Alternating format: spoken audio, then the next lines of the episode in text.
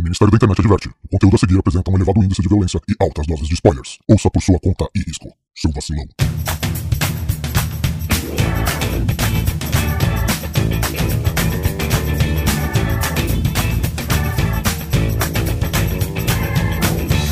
Grande Coisa. Um podcast que é bom, mas que também não é lá grande coisa.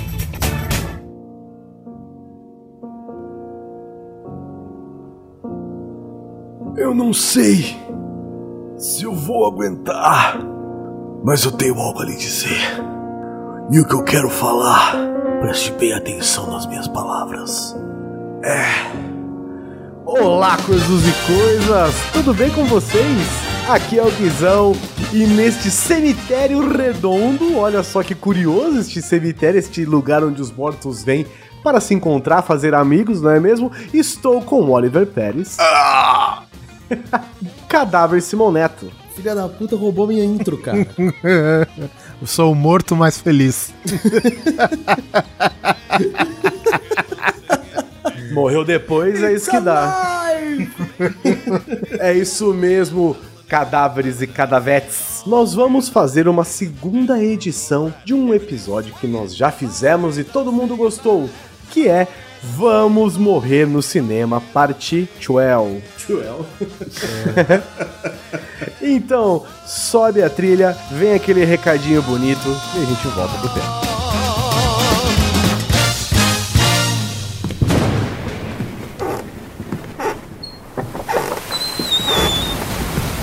Muito bem, Neto. Você vai me dizer tudo o que eu preciso saber. E vai falar agora. Quais são suas últimas palavras? A gente não usa mais WhatsApp, só o grupo do Telegram e o Twitter é arroba grande coisa underline. Ah, que delícia esse café aqui no fim de tarde. Opa, olha você aqui. Que coincidência, né? Tô vendo até que você tá com a tá com a sua faca de estimação, né? Aquela faca ótima. Eu tava pensando em você, cara. Você não tem ideia. Sabe o Patreon do Grande Coisa? Aquele lá, www.patreon.com.br grande coisa. Cara, você não acredita. Cara, baixei o aplicativo. Eu tava indo agora ser patrono dos caras, velho. Você acredita, cara? Não, tô sério. Não, não, juro, eu juro, tá aqui, tá baixado. Tá aqui, olha que eu. Deixa eu te. Calma aí, cara. Juro pra você que eu curti e compartilhei. Só olha lá, Facebook, barra grande coisa. Não me larga daqui não, velho. Tá bom, tá bom. Eu confesso, nem sempre compartilhei.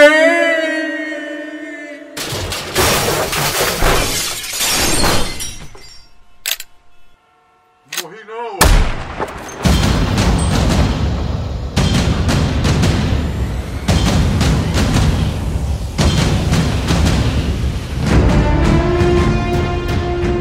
Morrer no cinema é tão legal? Deve ser porque morrer na vida real é uma bosta, né? Quem curte morrer? Ninguém curte morrer. Depende da religião, né? Fala isso você tá vivo, seu otário.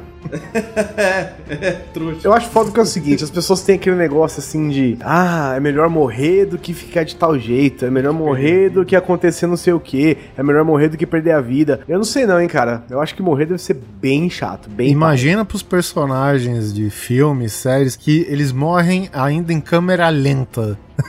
né? Nossa. Né? Porque a gente, a gente aqui na vida real, tu dá uma vacilada, velho. Já era, tá no saco já, velho. Já era. Toda morte é idiota na vida real. Não existe grandes mortes, né? toda morte é merda. Agora, por exemplo, pra quem quer, a princípio, né, já falando, quem quer ouvir a parte 1, volta lá no Grande Coisa 29, Vamos Morrer no Cinema, tá? E se eu não me engano, lá a gente fala a morte do.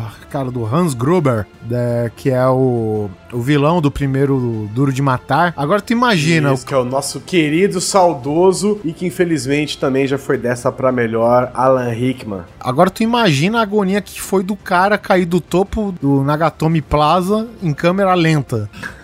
Agora imagina. Tipo, o cara fala, ele já porra. passa pelos famosos estágios da morte no caminho, né? É, Chegar lá embaixo ele já aceitou. Normalmente, numa queda normal, já, vai, já vai demorar. pois é, Câmera velho. lenta deve ser sofrida. Não, ele já chega já aceitando a morte lá embaixo, né? Já passa pela negação, pelo não sei o que, as paradas todas lá.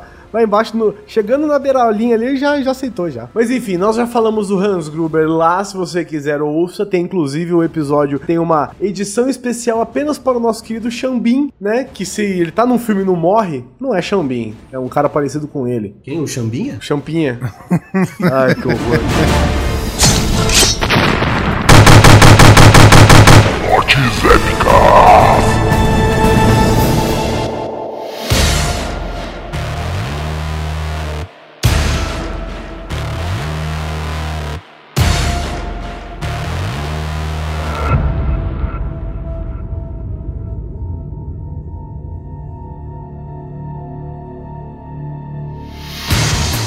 Primeira indicação, eu quero inaugurar uma categoria nova aqui neste episódio de mortes, que nós vamos falar novamente mais pra frente, mas que não é exatamente uma pessoa morrendo, mas sim uma pessoa matando.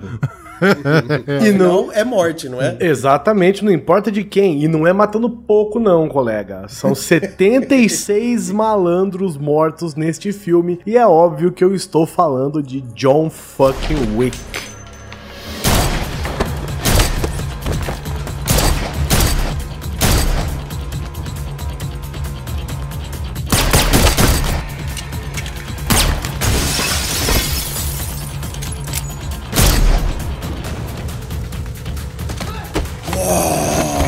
Pai sempre dizia: murió, murió. Seu pai é o Ivan Drago uruguaio, é isso?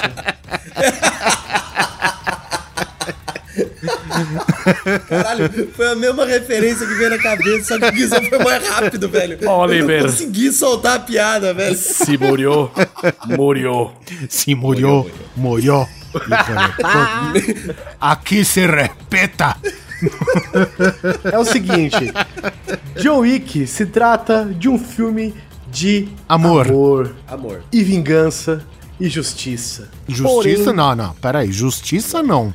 Justiça, Justiça, não. sobre os olhos dos foras da lei. Ah, tudo bem. Aí, aí existe uma vaga, né, alusão à justiça. sim, ah, ok. tem como se. Dá, pra se representar se você tiver com as lentes corretas assistindo o filme. Eu vou dar um spoiler aqui, mas é um spoiler que eu espero que faça vocês se interessarem por esse filme. Já falamos, muita gente odiou esse filme na internet afora. Uhum.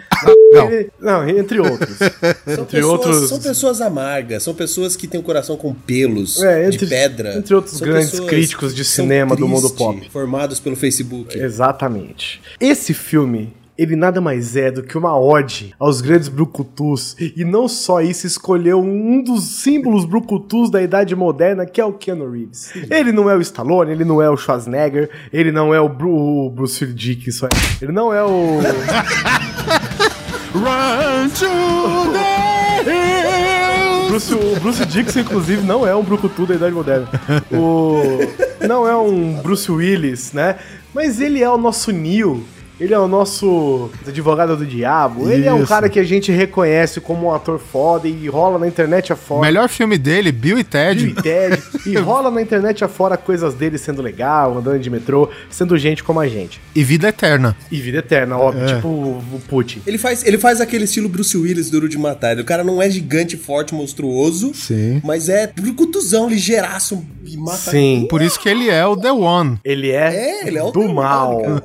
Do que se trata o filme John Wick, eu espero que eu possa fazer com que vocês sintam vontade de assistir, tá? Se você quer um filme assim, puta, eu queria assistir, sei lá, Efeito Borboleta, eu queria assistir A Espera de um Milagre, não é nessa hora que você vai assistir John Wick, sacou? É por um outro motivo, é aquela hora que você não quer nada com nada, você só quer ver tiro, sangue, porrada, bomba, dinamite. O que você vai ver é um cara que acabou de enterrar sua esposa e ele volta pra casa triste, né? Ele volta, voltou sozinho e tal, e ele recebe um presente que é um puppy, um filhotinho de cachorro, Que é um presente póstumo que é um presente esposa. póstumo que a esposa dele que eu não sei como faz isso, mas ela comprou o cachorro, reservou E como ela provavelmente já estava morrendo, ela pediu pra que fosse dado depois da morte dela. Só agora que eu me liguei, tem história o filme? História de amor, porra, acabei de falar. e aí, ele se sente um amigo do cachorro. Poxa, quem não gosta de filhotes, né, gente? Tem a dó, vai. E aí ele tá lá com os filhotes, ele, e ele tem um puta de um carrão, e um dos filhos do grande magnata russo, do blackmail, sei lá onde é ido, né? É, a Russian Do, Mob. do mafioso, o grande mafioso, mafioso russo, Vigo. O filho dele ele encontra com o John Wick, vê um carrão, puta num carrão que ele tem, que eu acho que é um Shelby Cobra, mas não sei dizer exatamente. E ele oferece um valor pelo carro, o John Wick não vende, porque obviamente é o carro de estimação dele. Os caras vão lá de noite na casa dele, ma- batem nele, matam o cachorro e roubam o carro. Eu só acho interessante salientar o negócio, né? Porque, tipo, o filho do Vigo, que é o mafioso russo, é o Tion Greyjoy. É o Greyjoy. Então, de filha da puta, a gente já vai mencionar ele no fim, né? E tal qual um Greyjoy, ele vai aprender que se fuder não é pouco. Não é pouco, Cara, agora que exatamente. você falou, eu me liguei a ele mesmo, mano. Agora Pois é. mais raiva ainda. Que é um ótimo ator, inclusive, né? É, bom Sim. ator. Bom Como ator. personagem, a gente tem ódio dele, inclusive por ele ser um bom ator, né? Eu acho interessante que ele chega e aí, quanto você quer no carro? Ah, não tá à venda, né? E aí ele xinga em russo. E o John Wick responde em russo, né? E aí o bicho fica tenso entre as Já duas dá aquele partes. desconforto, É, é, exatamente. então. E aí, esse filme é lotado de cenas memoráveis. Se você procurar assim, tipo, no, no YouTube, John Wick, Best Scene, praticamente todas as cenas do filme estão lá com o Best Scene em algum lugar. Porque o filme é muito legal mesmo pra um filme de ação. E aí, eles matam, roubam ele e tal, e o, o John Wick, ele quer vingança. Ué, você não tinha falado justiça? E entre aspas aqui, justiça pelo que fizeram, não é mesmo? Deixa ele terminar a frase. né? Porra, olha. E aí, o filho do russo, ele leva o carro dele, uma oficina que é da máfia, e lá tem o John Leguizamo, nosso querido Clown. Ele está lá, sendo um capanga da máfia. Aí o cara chega lá, ele já saca o carro do John Wick e fala, de onde que você tirou esse carro, meu irmão? Cara, eu peguei de um idiota qualquer. Ele, como assim? Quem, de onde você pegou esse carro? Ah, peguei de um maluco. Você matou esse cara? Ele, não. Ele falou, não matou. Ele falou, não, mas a gente arrebentou o cachorro dele. E falou rindo. É, we fucked up his dog. Ele, ah, você matou o cachorro dele? Legal, pá, já dá um soco na cara dele já. E beleza, o moleque vai embora puto, não sei o que, vai falar com o papai. E aí, o papai dele liga pra ele e fala assim: Fiquei sabendo que você deu um murro na cara do meu filho. Esse, esse cara é o grande mafioso russo, hein? Sim, o Vigo. O Vigo, o grande vilãozão. Aí o John Leguizamo vira e fala assim: Sim, senhor, eu dei um murro na cara dele. Posso saber por quê? Pode. É tão justificável que ele fez que ele falou na cara do chefe da máfia russa, velho. Entendeu? É, não- ele, ele não tentou explicar, tipo, ah, foi um acidente, não sei o que. Ele falou, sim. sim. senhor, eu dei um murro na cara do seu filho. Eu falei, posso saber por quê? Pode. Ele roubou o carro e matou o cachorro do John Wick. Puta. Beijo, me liga. Falou então. Tô indo pra Austrália porque lá eu acho que é menos perigoso. e aí tem uma das melhores frases do grande vilão russo, né? A hora que ele sabe disso, ele só faz um. Ai. E daí o filme se desenrola. O que acontece com o Joey? Que ele fica puto, ele resolve. Você descobre ao longo do filme que ele é o grande matador da história da máfia. Eles fazem uma comparação com o Baba Yaga, que é o bicho papão russo, né? E eles falam assim que o bicho papão vai lá pra te matar. E quando você precisa matar o bicho papão, você chama o John Wick. Ah, é, isso aí. né? Então foi, foi essa a analogia que eles fazem de quão foda o cara é, o quão focado ele é. É, A gente até comentou isso, mas tipo, a reputação do John Wick, ele é um ex-matador da máfia russa. Ele era um ex-funcionário do Vigo, né? Isso. E, e um belo dia ele se apaixonou, quis sair dessa vida, que é uma história que ele explica pro filho. E, e o Vigo ele fala: Cara, eu dei uma missão tão filha da puta pro cara que era pra ir lá e morrer. Que era pra né? ele não sair dessa porra, é. Porque é aquela história, né? Você tá na vida do crime, ninguém quer que você fique de boa pra abrir a boca, entendeu? Então, tipo, ele mandou pra missão mais impossível. E ele, a expressão que ele usa, e o John Wick fez chover corpos, né? E esses corpos é onde o nosso império tá fundamentado hoje. Ou seja, o Vigo, né? É o mínimo que eles deviam pro John Wick é entregar pra ele essa vida que ele pediu. entendeu? Sim, É, claro. pra vocês terem a ideia do nível, as armas do John Wick, tudo que ele tinha, tava enterrado embaixo do, so- do solo de concreto. É, concreto, dele. exatamente. Ele tinha desencanado de uma tal forma que falou assim: eu vou enterrar essa porra com concreto porque agora eu sou um civil que gosta de puppies, casado, tô de boa. Só que um detalhe que eu queria lembrar a todos: ele não, man- não deu fim nas armas. Ele só enterrou com concreto, mas ele não deu fim. Exatamente. E aí, bom, como eu posso te, como eu posso dizer Com poesia. so- sobre esse filme do John Wick? com poesia vai ser desafiador. Digamos, eu não vou saber fazer isso. Deixa quieto. Digamos que no filme, ao total, 76 pessoas enfrentam o John Wick. E no total tem 76 mortes no filme. e o John Wick fica vivo, E o detalhe. John Wick não morre. É. Você vai contando ah, o body count do filme. É o seguinte: o primeiro, o primeiro grande assalto do filme é o seguinte: os caras invadem a casa dele. 13 caras invadem a casa dele. E assim, você percebe que quando o cara é o John Wick, ele gasta bala porque quer. Né? Ele não é Por um puro tiro- luxo, é. Por puro luxo, é por capricho, que ele tá dando tiro nos Na pés das verdade, é pessoas. pra extravasar. Né? Você sente isso que é pra extravasar. Porque ele precisa de um tiro e só. É, o, o interessante que, vocês- que, que se nota no John Wick, no estilo de luta dele, é que assim, ele gosta. Não é que ele gosta, mas ele dá muito tiro assim, ele vira uma cambalhota e ele não atira, tipo, no peito do cara ou direto na cabeça. Não, ele dá um na perna, o cara abaixa. Aí ele dá na cabeça, o cara morre, aí ele dá uma roladinha, aí ele dá no peito do cara, ele dá aquela baixada, depois ele dá outra na cabeça. Você manja double tap, que nem do, do Zombieland? Sim. Ele faz isso com todo mundo, cara. Mas tem uma que eu queria chamar a atenção. Ele tá numa uma discoteca, não sei o quê. Aí ele tá lá quebrando todo mundo. Aí chega um cara assim que ele dá um, meio que um tiro na perna do cara. O cara tá, tá vivo ainda. Aí ele vai atirar na cabeça, acaba a munição. Aí ele dá aquela parada assim, sabe quando ele olha de lado assim, puta que pariu, e vai trocando a munição assim, e o cara ali meio cansadão, assim, com a mão levantada, tipo, desencanando já, totalmente entregue, aí ele vai lá, faz a munição da arma, sei lá, vira, pum, na cabeça e continua, saca? É foda, cara. É- É muito bom. essa cena tempo, do, da danceteria aí, do Red Circle, né? Puta que pariu, cara. É só morte estilosa, né? É, Não, assim, não há nenhuma morte que você fala no John Wick, assim, você fala, puta, essa aqui, mal menos, hein?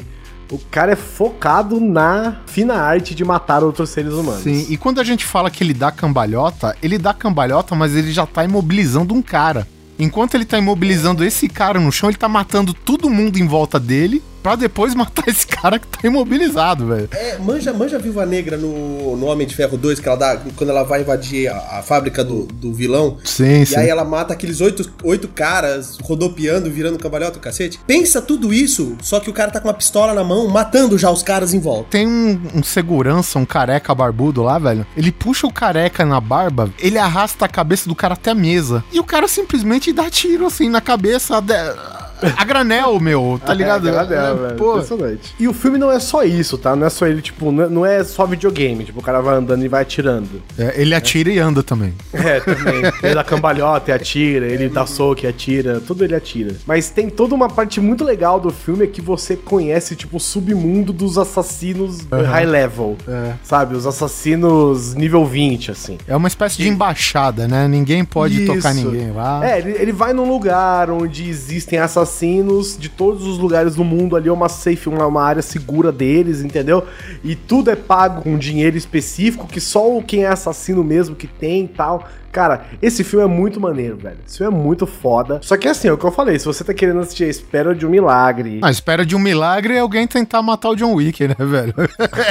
se você quiser assistir isso, espera de um milagre, amor além da vida, ou qualquer outra coisa assim que você fala, puxa, eu, eu quero me emocionar. Não é esse filme. Mas se você tiver com a mente assim, ó, junta a galera e vamos assistir um filme de ação, cara, nem precisa escolher. É John Wick 100% e tem no Netflix. Nossa, na cara, né, velho? Eu gostei também daquela cena que ele entra na igreja, né? E você tá lá como espectador normal, tu não sabe o que vai acontecer. De repente ele atira nas pernas do padre, mano, tá ligado? E, e todo mundo que tá sentado nos banquinhos lá, rezando, confessando, é um assassino em potencial. Ele já sai varrendo tudo, cara. É, porque ele conhece todo mundo, né, cara? sim, tem- é, ele é um mafioso, ele é um ex-mafioso, né? Um ex-capanga da máfia. Tem outra morte sensacional nesse filme, cara. Que isso já perto do final, que ele atropela um cara, o cara vai rolando por cima do carro e ele por dentro vai atirando no teto e o cara vai levando o chumbo, velho, do lado de fora enquanto tá rolando em cima do carro, velho. Olha só isso, cara. Que, Que sofisticação de Poesia, cena, né? né? É, cara. Que poesia. É o tigre o dragão americano. E, e legal é quando ele encontra um vilão, que o vilão tá pra falar alguma coisa pra ele. Às vezes você acha que vai ter rolar aquele diálogo do tipo, aquele, esse é aquele momento que o vilão NPC vai te dar a quest pro mocinho continuar a campanha, saca? é, ou que ele vai tentar te dissuadir ou qualquer É, coisa assim. Assim, você, você acredita que o John Wick ele não, ele não vai cair na conversa do cara. Só que pelo menos ele vai deixar falar. É, você acha É, que pelo menos não, ele vai deixar falar. Não tem, cara. O cara vai. Então, não sei o que, ele. Pá! Cabeça. Aí Não, costas, se você. sair- Mas não, eu tô falando sério. Se você me deixar sobreviver, eu juro que eu conto de pau. Acabou.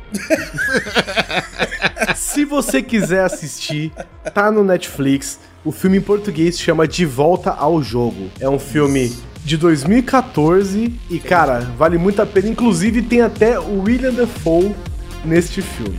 Vale, cara, é muito foda. John Wick é muito foda. Cara, assista. Santana, acabe com ela. Ai! Mortes, lixo. E pra toda morte cinematográfica tem alguém que morre de um jeito merda e sem graça no cinema também. Sim, que beira a vida real, né? De chato. Sim, de Sem chato. graça. É. Uma dessas mortes merda, cara, que eu achei assim, que foi simplesmente a cereja de cocô em cima de um filme que eu tava esperando muito e se só se concretizou com uma grande bosta. Aham. Foi a morte da Thalia Al Ghul na porra do Batman Dark, Dark Knight Knight Rises. Rises.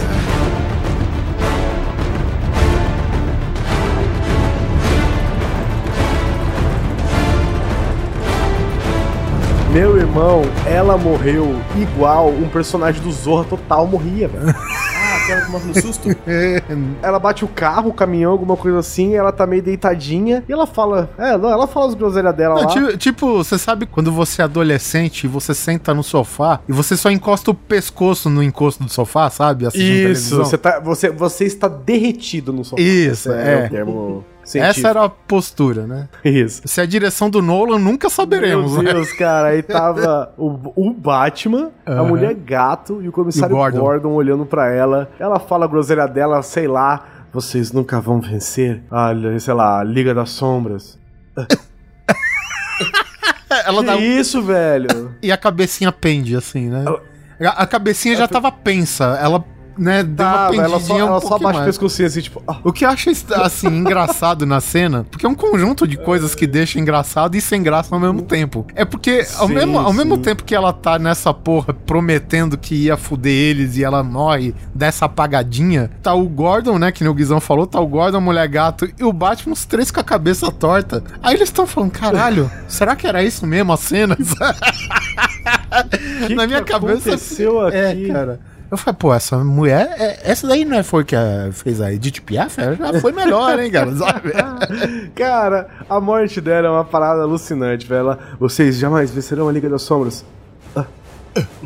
Pois é, né, cara? E, o- e- e a gente tem que lembrar que o pai dela morreu com um, desses monotrilho que passava em Gotham explodindo e o caralho, o Batman estourando o fundo do trem escapando e ele olhando pra morte certa, fechando o olho, fogo, fogo, e a morte dela é essa. Puta que pariu, velho. Puta que pariu, velho. A morte dela foi realista, Oliver. Foi realista, porque morreu uma bosta, como eu falei. E aí ela simplesmente. Tem que morrer no susto ali, né? E, e é engraçado, já que a gente tá falando desse filme, esse filme foi uma merda em termos de mortes, né, cara? Porque a gente tem que lembrar que no filme anterior o Coringa faz o truque do lápis. Aqui, cara, o Batman, né, ele apanha do Bane no começo do filme, até que ele volta pra dar o troco no final, né, e tem uma luta épica, né, entre ele e o Bane, né, no meio do caos que tá o Gotham, né, e assim, enquanto o, o Bane se recupera, né? Porque a Thalia se mostrou traidora e tal. Na hora que o Bane vai ir pro arregaço, chega a mulher gato dá um tiro, acaba com o Bane, que foi o arquivilão do filme inteiro, né? E depois foi rebaixado a capanga Isso. quando apareceu a Thalia, né? Ou seja, só morte bosta, cara. Eu gosto muito do filme, mas em termos de, né, desse quesito particularmente, cara, as mortes do The Dark Knight Rises é tudo uma merda, velho. A verdade é que o melhor filme é o 2, né? Teria que ser o 3, né? É foda. É porque depois de um filme tão foda que nem o 2, é difícil você manter o nível no 3. Tem É. essa também, né? A gente pode pegar uma máquina do tempo, chega pro Nolan, ó, faz o 3 primeiro. Dá uma olhada nesse filme aqui, ó. Dá uma olhada nesse filme aqui, tá vendo? Você que fez. Deu ruim, deu ruim. O, o problema é assim, o Batman tem um filme legal, que é o, o Origem lá, né? Tem um filme legal pra caralho, que é o The Dark Knight. E tem o terceiro filme que é bom, mas ele, eu acho que ele fica meio que igual ao primeiro, ou talvez menos, entendeu? Então, vamos, vai lá saber, né?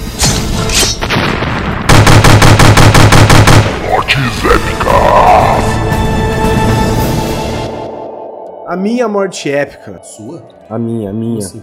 Porque eu quero morrer epicamente, eu não quero morrer bosta. Quem quer morrer bosta? Vai morrer engasgado com uma Coca-Cola em cima do teclado. Pior que vai ser. Você já É possível, é possível. É Todo possível. cagado. Então, vai, vai ser morrer que nem o cara não. do Seven, o gordão lá, sabe? o Gula. É, o do crime da gula é assim mesmo, cara. Obrigado, Oliver. É assim que você me enxerga. Não, não, é assim que eu enxergo sua morte só. Catite! Pois eu espero, Oliver, que você esteja rezando pelo meu, pela minha morte na igreja do Kingsman. Ah, Tá bom?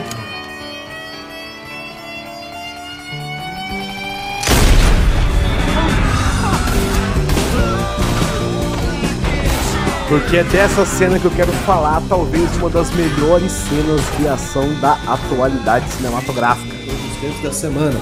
O filme em si, ele é legal, mas ele não é assim tão animal quanto se parece. Mas a hora que chega nessa cena, cara, Essa cena vende o filme. vende. Você consegue encontrar essa cena tranquilamente na internet. sim, tá no YouTube. Tá no YouTube. Ela é absurda, cara, porque ela toda ela é uma, uma obra de arte, velho. Ela é toda contínua, né? Só sei lá, quase 10 minutos. Eu não sei, pra mim durou tipo uma hora de cena, mas deve ter, sei lá, 6 minutos. Tudo na trilha do Free Bird do Liner Skinner e ela começa e termina muito foda. Ela começa, o cara vai numa o nosso querido detetive, o nosso querido agente secreto, que eu não lembro o nome dele, é o Rei Gago lá. E aí ele vai lá pra ver o que que vai acontecer né, que estava sendo planejado para acontecer naquela igreja. Ele chega lá e ele vê que é, que é só uma dessas igrejas absurdas texanas, assim, ou até algumas brasileiras, que o cara tá vociferando e amaldiçoando Deus e o mundo e não sei o que e tal. E aí as pessoas, por conta do plot do filme, as pessoas começam a ficar um pouco exaltadas demais, né, e gritar e não sei o que. É o Colin Firth. Colin Firth. Aí começaram a se desgastar ali. O Colin Firth virou e falou assim: Cara, eu não aguento mais, eu tô saindo fora daqui. A hora que ele levanta pra ir embora. A mulher do lado dele, que já tá alucinada, ela vira e fala assim: Por que, que você tá indo embora? Ele, todo gentleman inglês, ele vira e fala assim: É porque eu tenho um encontro marcado com meu namorado gay negro que trabalha secretamente numa clínica de aborto. É, é, tipo, numa frase só, ele denegriu toda. com- Só com a presença e a fala dele, né? Ele, acabou, acabou com tudo. É, assim. cara. Numa frase só, ele transformou todas as minorias em maiorias. Não, ele, ele simplesmente, ele simplesmente pegou a Bíblia, assim, e rasgou. É, ele rasgou a Bíblia na cara da mulher, assim. Eu tô indo encontrar o meu namorado negro gay que trabalha numa clínica de aborto clandestino. É o dia que você Aí, acordou cara. pra treta, né, velho? É, é, É, se acordou pra treta. Aí as pessoas começam, né? A mulher começa a gritar com ele por causa desse motivo. Ele perde a boa. E ele simplesmente massacra uma igreja inteira. Ele perde a boa. Perde a boa. Esse é o termo. É, o homem inglês perdendo a boa. Losing the good. Ele não fica sussa. e ele simplesmente estraçalha a igreja com direito a matar o padre, sei lá, com a estaca do negócio está atravessando. Cara, ele, pe- ele pega é, esses pedestal, que é tipo um candelabro pra uma vela só, alguma coisa do tipo. E ele atravessa, acho que vários caras, mano. Sem mencionar que. cara, é, é muito. Aí ele pega o machado de emergência lá, dá no pescoço da tiazinha, velho. A tiazinha morre. Não tem uma parada que ele enfia uma granada na boca de um cara e. Não, ele enfia no bolso. Não, assim? Eu acho que no bolso. Ah, enfia no bolso. Aí, ele é, a é, no aí bolso tipo, ele faz que cara. nem desenho animado. Sabe quando você pega o, atrás do. co- co- aquele desenho animado que, tipo, a dona gorda sempre vai jogar o tom o gato Tom, né, lá do Tom e Jerry, pega ele pela golinha e pelo traseiro, só pela pele, e joga assim. Ele faz isso com o cara e o cara vira uma sanfona na parede, velho, sabe? Com detalhe que eu acho que tem uma granada no bolso, ainda isso, né, cara? É muito bom, velho. Essa cena é muito boa. Você nem precisa assistir o filme todo, viu, cara? Você pode só focar nessa cena, que ela é muito foda. Tanto que você tem no YouTube. E o desfecho dela é foda também. O desfecho dessa cena é muito legal. O que eu mais gosto, é uma coisa que realmente eu fico encantado, é com essas câmeras contínuas, sabe? Essas fake one shot, assim, manja? Sei. Que, que te engana que é tudo a mesma câmera, a mesma. Claro que deve ser em muitos casos, mas. Não, mas eu, se não me engano, essa cena, ela é ser. contínua. Essa ela é. Como é que chama? É plano sequência. Plano sequência, exatamente. É, essa, essa, essa cena eu acho que é plano sequência. Eu acho que tem um corte só. A hora que ele vai pra frente do altar, assim, eu acho que tem um corte ou outro, mas é quase inteira plano sequência. Cara, como eu gosto dessa porra. Ainda mais uma cena épica que nem essa, assim, de treta, de luta, de não sei o quê. Que eu acho mais difícil de fazer, porque tem muita ação acontecendo, o cara rodando, o cara girando, o câmera tem que entrar na dança junto. Sim, isso tem que é? ser muito Porque ensaiado, É um velho. ensaio com o câmera, com o cara do microfone, com... é muito foda isso, cara. Então isso realmente é mais um fator pra essa, pra essa morte, além do contexto da história do filme, né, do, do que tá rolando, pra essa ser muito épica, cara, muito épica. Sim. Se você curte plano sequência, Neto, tem um filme antigaço, cara, do Hitchcock, que chama Festim Diabólico. Já ouvi falar. O filme inteiro é feito em plano sequência, velho. É aí muito é do velho, caralho. cara. É, seja, velho. foi feito É velho. Eu acho que ele tem uma pausa uma vez, que é porque tem que trocar o rolo da, da câmera, sacou? Porque não, não deu o filme todo. É bem do caralho, velho. O mais novo que fez isso daí é o que ganhou o Oscar, né? O Birdman. Que eles fizeram um fake plano sequência lá do filme inteiro, mas Isso. essa, né? É, o filme a ideia é parecer um filme único, é. Mas eles têm, ele tem muitas cenas seguidas mesmo que mostram que os atores foram muito bons também, cara. Fica a dica aí pra quem curte também, ó. Plano sequência, É isso aí. Mas fica aí pra ver só a chacina sanguinolenta que tem no, no Kingsman. A, como é que chama? Aqui, o Serviço Secreto da Rainha? Não, é Kingsman Serviço Secreto. É isso aí, Kingsman Serviço Secreto. Porque o filme, ele parece que veio. É porque ele veio junto numa sequência de filmes Steam, Sim, né? sim. Que é Maze Runner, é Divergente, Gente, o- é, a, saga Prepúcio. o Absorvente. Não, e tem o outro lá que tava ganhando notoriedade, que é com a Jennifer La- Lawrence, né? Que é a É, The Hunger, Games. é. Isso, Games, isso, nessa época aí. Então é aquele filme que ele parece ser um filme adolescente. Né? Ele parece ser um daqueles filmes assim, você precisa salvar o mundo, mas eu sou só um adolescente. Ah, então você vai estudar na escola de detetives secretos, sabe? É, tipo Harry Potter É, dos, dos isso, é essa parada, Eu mas ele não é que eu fui assistir assim. esse filme com muito preconceito, cara. Então, eu fui assistir achando que era isso, mas ele não é, tá? Ele é baseado num quadrinho, inclusive. É muito maneiro. E essa cena, então, cara, simplesmente se você foi ver no cinema, pagou a sua pipoca, o seu refrigerante, pagou os 10 mil reais que você gastou pra assistir o filme no cinema, foi muito foda. Tem no YouTube, assista, assista o filme completo também. É. E o final é de explodir cabeças. Vocês gostam dessa expressão, eu sei. Mas é literalmente de explodir cabeças. Isso, cara, aguenta aí. Aguenta o quê? Não falei nada, só falei isso. Spoilerzão, literalmente, spoilerzão. Santana, acabe com ela. Ai! Mortes lixo.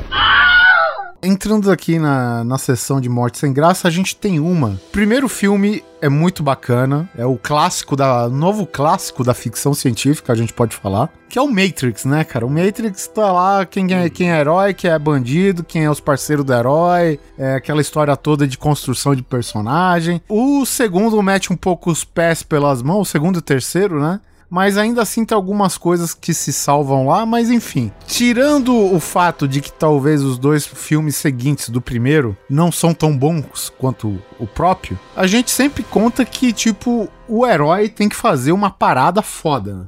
Entendeu? Então o que acontece? Keanu Reeves, ou Neil, o Mr. Anderson, ele entra novamente na Matrix, né? A gente também tem aquela coisa que a gente não sabe se é uma segunda camada de simulação da Matrix, né? Porque ele consegue ver, ele tem poderes, o caralho. Então fica no, no ar né, essa questão aí, se realmente ele está no mundo real ainda, de- depois de, né, de sair da- do conceito da Matrix que a gente viu no primeiro filme e no segundo também. Mas enfim, e aí ele luta dentro da Matrix, né, com o agente Smith, no qual ele se multiplicou em vários, em várias cópias, né? Basicamente todo ser humano que vivia naquela simulação da Terra dentro da Matrix virou é, o agente Smith. Ele conseguiu se replicar até esse ponto. E aí, o que, que acontece? é o que a gente falou no clichê. Ele só vai lutar um contra um. Com aquela porrada de agente Smith, ele vai lutar um contra um. Beleza, luta da hora. Como errado é isso, né? É, então, velho. Tu, porra, tu tem um planeta Terra inteiro de agente Smith, cara. Que é, é, é engraçado. Se a gente for comparar é, com um game que lançou, que é um game que eu até gostei na época, acho que saiu pro PlayStation 2, se eu não me engano, que é o. Nossa, o Path of Neo? Path of Neo. É. Nossa, Nossa. esse é muito bom, cara. Eu, Que isso, gente? Vocês estão malucos. cara, eu gosto pra é caralho desse bom, jogo, cara. velho. Gente do céu. Louco, velho. É um RPG do Vocês estão usando droga. Que RPG, louco? Vocês estão usando Cara, droga. eu adoro esse jogo, velho. Guilty Pleasure. Eu tenho Guilty Pleasure também pra mim. É. Eu tenho ele aqui guardadinho até hoje, o DVD, cara. E aí, no final do game, spoiler, foda-se, PlayStation 2, who cares, né?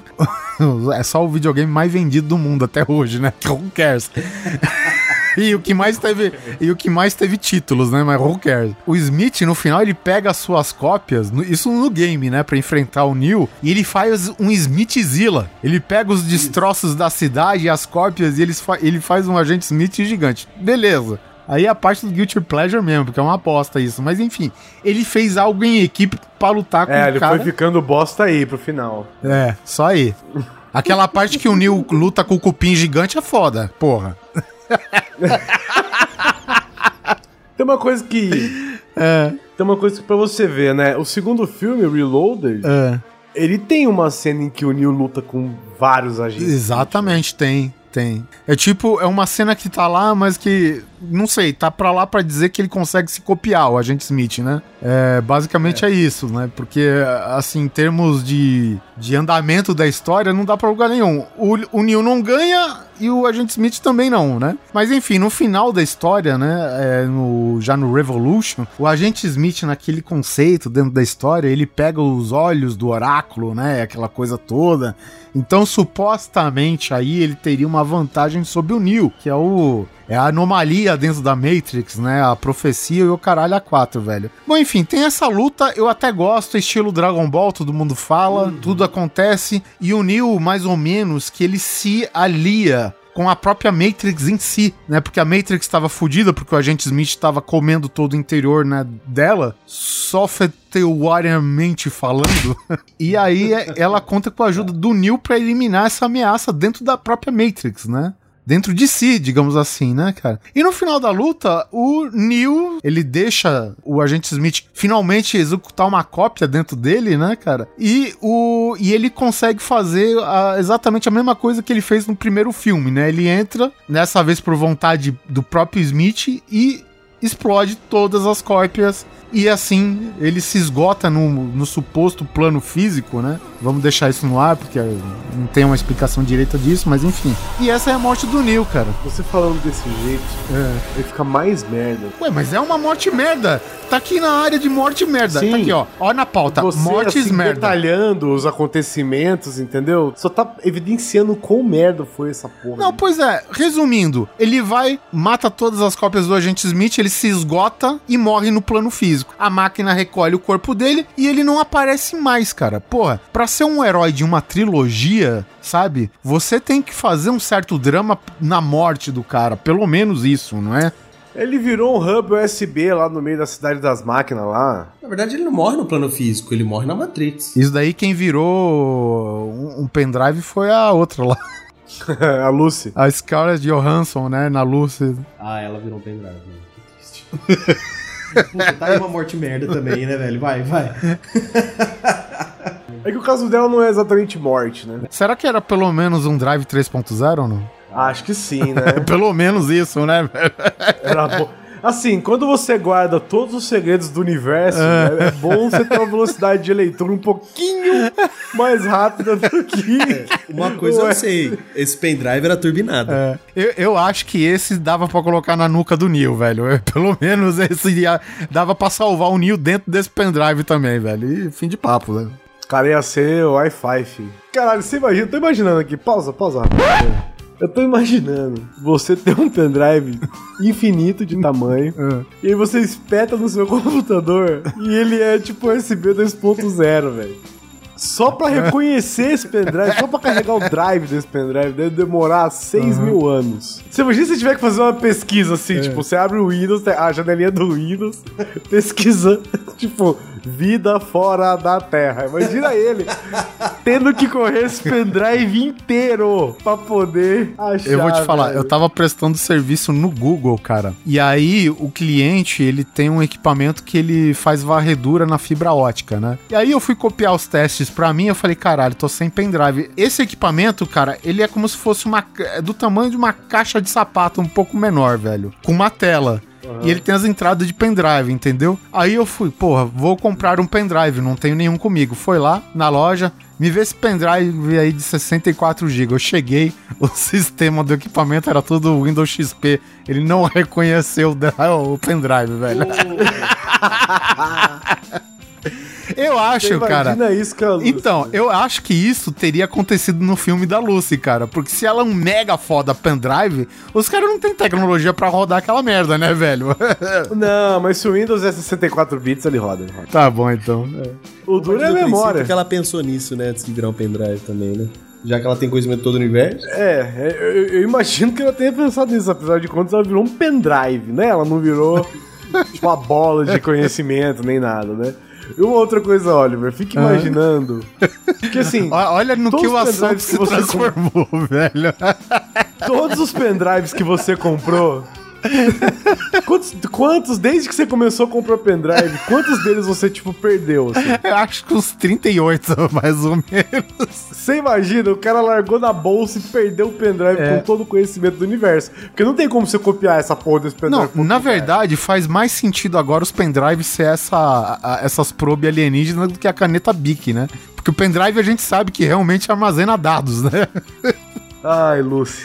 Nem pra ter virado um, um notebook, sei lá, velho. A, a heroína do filme acendeu em um pendrive. Pendrive. Quer virar, um, sei lá, uma HD externa. Pelo... Não, nem pra ficar na nuvem, né? Sei lá. Porra.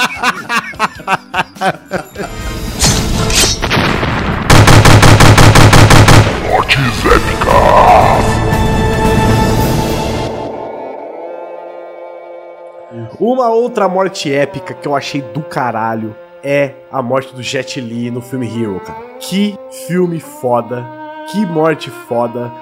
Cara, assim, eu não sei se esse filme é direção chinesa, se ele tem produção chinesa, mas ele pra mim, assim, beira aqueles clássicos filmes chineses, assim, de Kung Fu, cara. Ele é muito maneiro. O plot do filme é: um cara matou todos os procurados pelo imperador, né? Todos os, os inimigos do imperador, ele tinha uma recompensa que ele ganharia se ele matasse essas pessoas e ele chegou lá alegando matar todos eles e levando as provas. E aí quando você vai levando as provas, você assim, porque pra você chegar perto do imperador é treta, velho. E aí, você fica numa escadaria de um milhão de degraus, e aí eles vão te dando as coisas que você ganhou, tipo, ó, por ter matado chimbuli e folha de carvalho, você sobe 10 degraus e ganha tais coisas. E aí ele vai contando toda a história dele pra chegar perto do imperador. E eu vou contar o filme inteiro, porque essa porra acontece no finalzinho. Que bom, Então, hein? se você quiser, você pula. Bom, gente, desculpa, spoilão aí. Aí ele vai chegando e ele tá a uma distância de 10 passos do imperador. E ele tem uma técnica que a 10 passos é mortal. Então ele foi matando todos os inimigos do imperador pra estar a 10 passos dele pra poder dar o golpe. Só que o que acontece quando você é uma pessoa comum e tenta matar o imperador? Você não consegue, né? Assim, assim como na vida, você sozinho não consegue matar o imperador. E aí, o imperador entende o que ele quer fazer e meio que se compadece do cara. Só que ele não pode deixar o cara viver, porque ele tentou matar o imperador. Então ele é fuzilado, não sei se é fuzilado ou se é flechalado, de todos os arqueiros do império, cara, manda uma flecha nele. E ele tá num paredão assim, É assim, pra vocês fazerem, fazerem uma imagem, quem, quem tem uma, uma leve uma leve imagem, vocês podem procurar no Google, a cidade perdida na China. É lá que eles estão.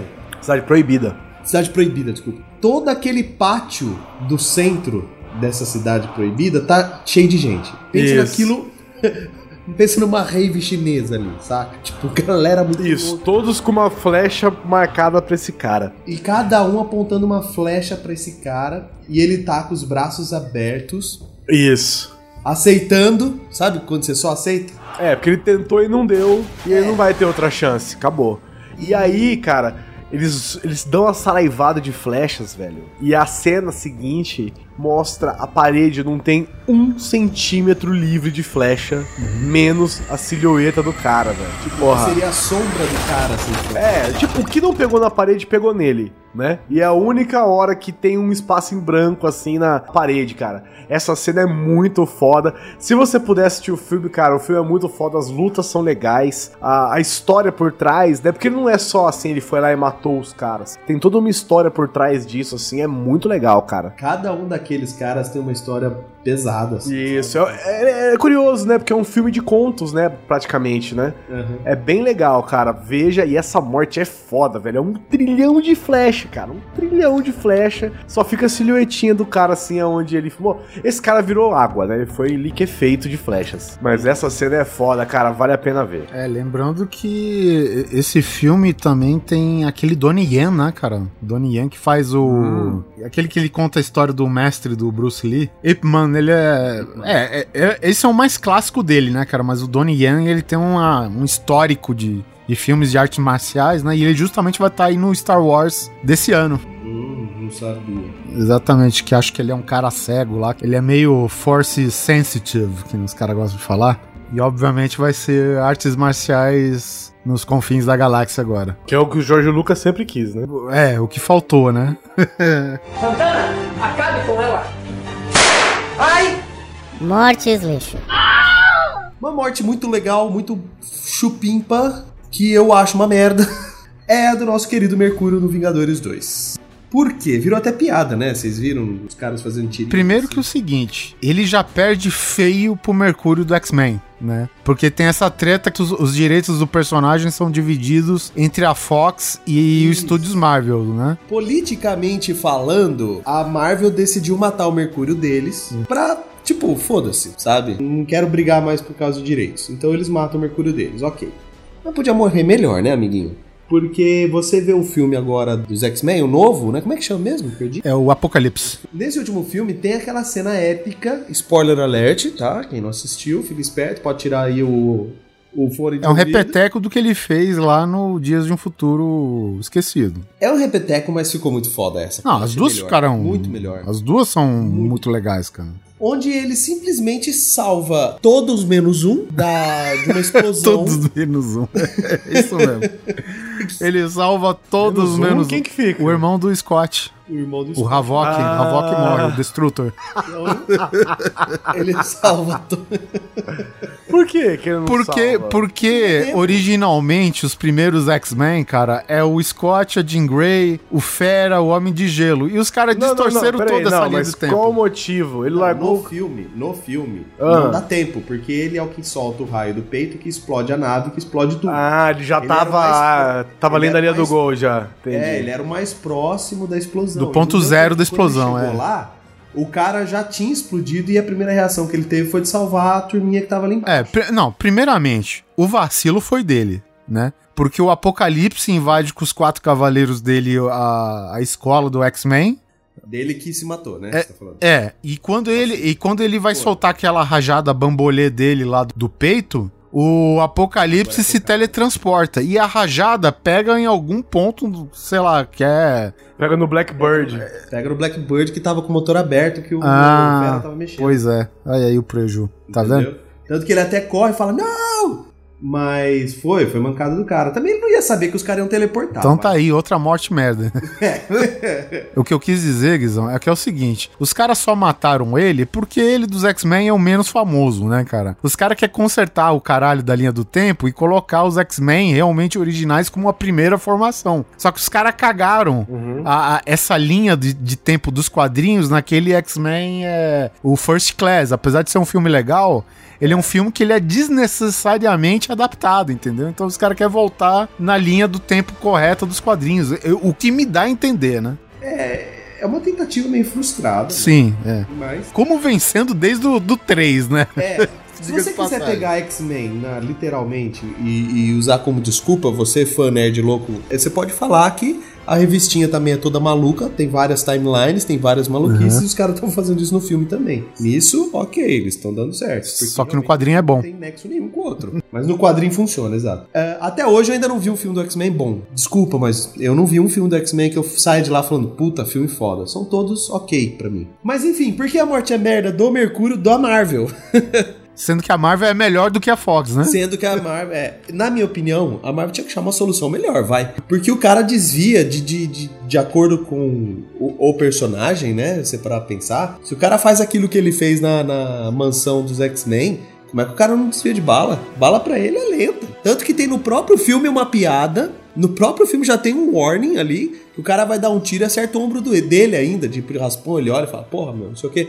Pô, que Mercúrio é esse? E então acho que isso que pra mim ficou foda. Ele foi salvar o garotinho com o, o Hawkeye, né? O Gavião Arqueiro. Foi salvar o cara, entrou na frente pra se sacrificar, vamos chamar assim, pro cara conseguir salvar o menininho. O cinema, o filme só esqueceu de que aquelas balas são ponto .50 de uma porra de um, de um Apache, mas ok. Era só pra ter ficado a E- cintura dele pra baixo.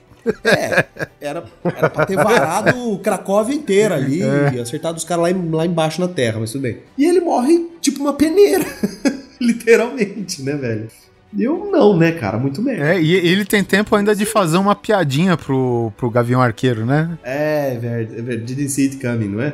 Você não viu isso chegando. É, não me viu chegando. Cara, eu, eu vou te falar, dá graças a Deus é, para esse Mercúrio é, ter aguentado até o final do filme do, do Avengers 2 aí. Porque se você pegasse o The Flash da série, ele tinha morrido bem antes, viu, cara? cara, o The- esse Flash. Não é ele que toma picada de abelha? É, então, ele toma picada de abelha, o parceirinho dele tem que resgatar ele de carro, cara, patético, velho, patético, puta que pariu, velho. Mas ele perde os poderes. Realmente, esse ano o vermelho tá embaixo.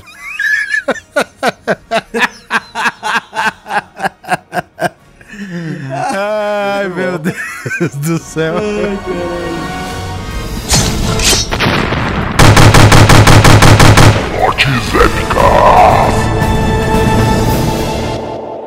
Ah, Eu vou fazer uma menção honrosa só de mortes épicas, porque o Guizão Ah, lá falou. vai. É, Vai uma hora aí agora. é, é, então, não, não. É, é só menção mesmo, porque a descrição da cena é o mesmo que o Guizão falou do filme Herói. Que é o final do filme 300, né, cara? Onde sobra.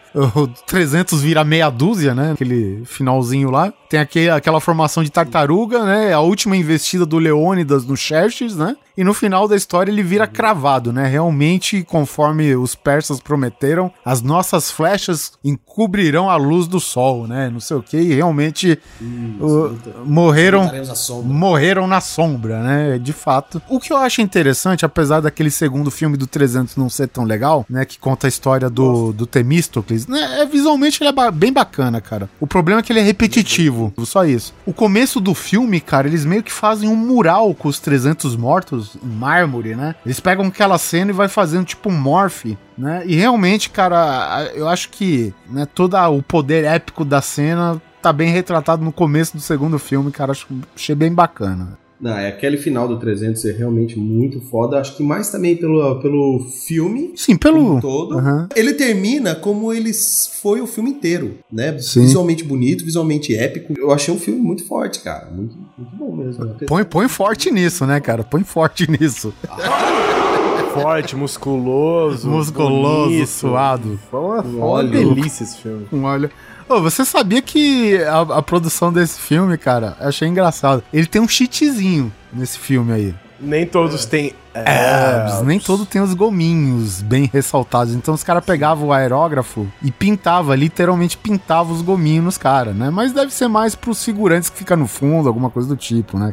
Não tem nenhum gordinho, essa é real. Se tivesse, ia ser engraçado pra caralho, velho. Se tivesse, ele ia atrair a galera, entendeu? Entendeu? Mas qual cena a gente pode pegar sem ser menção honrosa agora? Os membros da mesa, na funerária aqui, Quem que escreveu aqui? Mustafa Rei Leão. no mínimo neto. Eu chorei. Ele chama Mufasa, filha da puta.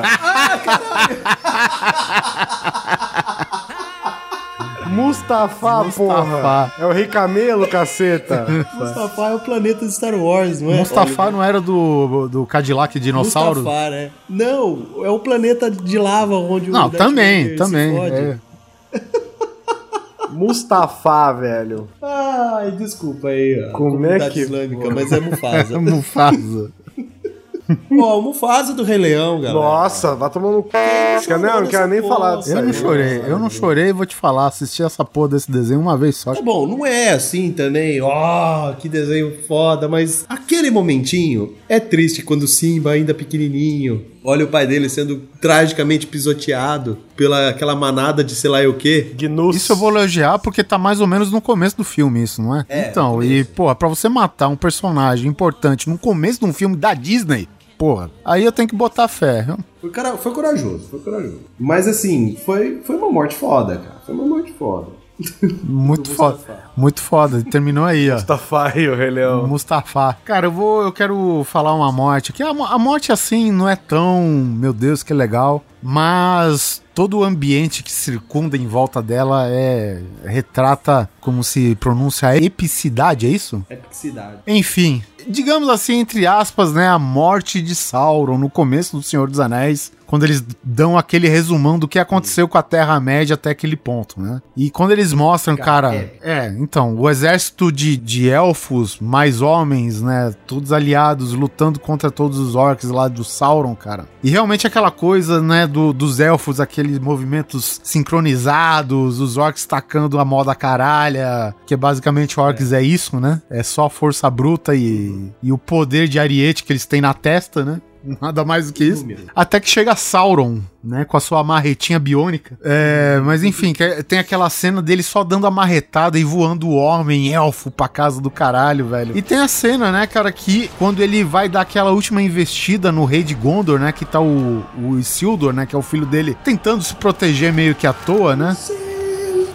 É. Lembrando que o Isildur ele foi pegar a espada do pai. É, no caso, a espada é Narsil. Narsil, exatamente. Mas o Sauron dá aquele pisão que estilhaça a espada. E o Isildur pega o caralhinho da espada do que sobrou e corta o dedo dele com o anel, né? Arranca o bambolê da mão do Sauron. É, arrancou um anel da mão. Afinal, né, toda a virilidade dele tava no anel. digo, sem sacanagem. Todo caralho foi um caralhinho, não é, mesmo? Mas enfim, a morte no filme, tá? No filme, porque eu acredito que no livro não dá pra você mentalizar tanto assim, mas no filme eu acho bacana porque ele dá aquele. aquela meio que explosão, é, é, é um tipo impacto sonoro, né? Que o ponto zero é o corpo do Sauron, né? E todo mundo cai pra trás, assim e tal. E aí ele explode, estilo o Agente Smith, né? Mais ou menos. E aí tá consolidado. É, não, pelo anel. Cara, ele morre, né? A, a, a forma física dele deixa de existir nesse ponto, cara. E isso é só a introdução. né? A gente é. percebeu aí. Mas ele nunca chegou à forma física de novo. Ou seja, ele, Ele morreu um vulcão, velho. Quem se importa com a força física? É, cara? então, velho. Santana, acabe com ela. Ai! Mortes lixo. Quero falar de uma morte merda com um nome foda. Que é The Five Point Palm Exploding Heart Technique do Kill Bill Volume 2. Ficou cinco minutos decorando esse nome. Isso parece estampa de blusa da Renner, velho. É verdade. ah, eu comprei essa aqui do South Carolina Avengers Floating Heart. Mumble. Ai, caralho. Parece nome de pesquisa de doutorado, né? Bom, o The Five Point Palm Exploding Hearts Technique é a técnica que a Beatrix Kido aprende com o pai e Mei pra fazer o quê? Matar finalmente a porra do Bill. E cara, a cena, o, o filme que o Bill é do caralho, né? Isso aí eu não, não tem ninguém o que dizer. Nós não estamos julgando o filme em si. Posso ser um pouco polêmico? Lá vai. Lá vai. Já odiou o Rei Leão? Não, não, não. O que que você é Não, agora? o primeiro que o Bill eu acho muito louco pela proposta em si, cara. Mas o segundo filme Primeiro é foda. Porque assim, eu entendo que o segundo filme é legal, cara, mas você tem um filme que é diferente do segundo, tá certo, é a lógica do Quentin Tarantino, foda-se, né? Basicamente é isso. O primeiro filme é muito diferente do segundo. E o segundo é um pé no freio, cara, sabe? Sabe por quê? É. Eu tinha analisado isso no, no- Eu assisti recentemente. O primeiro filme, ele tem uma carinha, não é totalmente, tá? Mas ele tem uma carinha daqueles filmes western. O segundo tem aquela cara de filme chinês, japonês mesmo. Então ele tem tempos diferentes, ele tem narrativas diferentes, ele tem várias coisas diferentes, cara. E eu achei isso do caralho, cara. Eu achei Então, isso muito foda. Eu gosto do filme, mas vamos supor, se você tá vindo do primeiro filme, você tá esperando uma sequência que tem a mesma linguagem do primeiro, pelo menos, né? A gente sabe que tem que ser um filme diferente, claro, tudo mais, mas que não que ele fosse sair tanto daquele estilo, né? É só essa É, mas, é- mas ele é bem diferente mesmo. É, mas eu gostei assim, eu gostei É, eu também daquela- gosto, aquele também gosto. Tarantino, é. E aí tem a cena, a fatídica cena onde a Beatrix Kido vai matar o Bill com a técnica que ele aprendeu. A gente tem que lembrar que essa técnica é mencionada antes, né? No filme. Então, meio que, Sim. tipo, na sua cabeça é uma parada quase mitológica esse golpe, entendeu? É, só o Pai Mei sabe esse golpe. E ele pode usar em você a hora que quiser, arranca os seus olhos a hora que quiser. Tem toda essa conversa sobre o Pai Mei, é bem legal. E aí, ela vai conversar com o Bill, com todo o desenrolar da história. Eles estão sentados numa mesa, né? Porque eles estão, tipo assim, exaustos. Tem uma luta de espada sentado, que eu achei foda uma hora. E ela encerra a luta com The Five Point Bomb Exploding Heart Technique.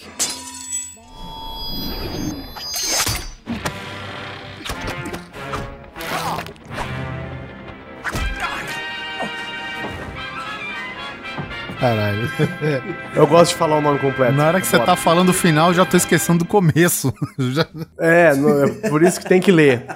E do que se trata este golpe? Este golpe é o seguinte: você aplica nos certos pontos de pressão da pessoa, Cinco pontos. cinco pontos de pressão da pessoa, que ela faz com que o coração inverta o fluxo sanguíneo ou trave o fluxo sanguíneo. Eu não lembro exatamente o que ele faz, mas se a pessoa der cinco passos, ela cai dura. Então você tem- teria que ficar imóvel o resto da sua vida, porque senão você morreria. E ela dá esse golpe no Bill, e aí continua-se o diálogo, né? E o diálogo é foda. O diálogo é foda. Ele leva até de boa, né? Leva, não, ele fala, perdi, né? Rodei. Ele faz o. ba- É muito foda, assim, o diálogo é foda, a- o, o o negócio é foda, só que ele morre, né? Ele, ele levanta, Dá começa aquela trilha bem alta. Cambaleia. ajeita a gravata. Isso. Né? Ele ajeita a roupa. E aí você conta, cara. É um, dois, três, quatro, bof. É muito bom. Assim, cara, eu, eu, na verdade, ele tá aqui como morte merda, mas eu acho foda. Eu acho foda. A, a morte dele É é assim, foda. ó. Um, dois, três, quatro, tá ali bom. Não, não, não é Thalia Gu. Ele Não é tá ali algo porque ele tava de pé, né, velho? É. Não, ele cai ajoelhado, ele tomba.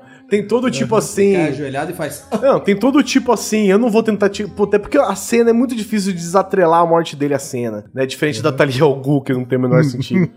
Mas é muito difícil de desatrelar, porque ele, ele tá falando tudo e ela fala que não vai voltar atrás, então ele, tipo, então eu vou morrer. Só que eu não vou ficar aqui, eu não vou ficar me lamentando, eu não vou ficar tentando resolver, eu não vou me desesperar, eu vou fazer o que o destino planejou pra mim. O que o Neto falou, ele arruma a gravatinha, levanta, dá cinco passos, cai de boca no gramado lá e um abraço, cara. Assim, como morte, baseado nas outras que a gente falou aqui, né, das épicas, é, bosta. É uma bosta. Mas eu acho foda, eu acho foda, velho. Não, ela é foda pelo contexto É, exatamente. do filme. Olha, olha só, Guizão. Eu acho que se essa morte acontecesse no primeiro filme, o Bill ia explodir, conforme a regra do Sim. primeiro filme.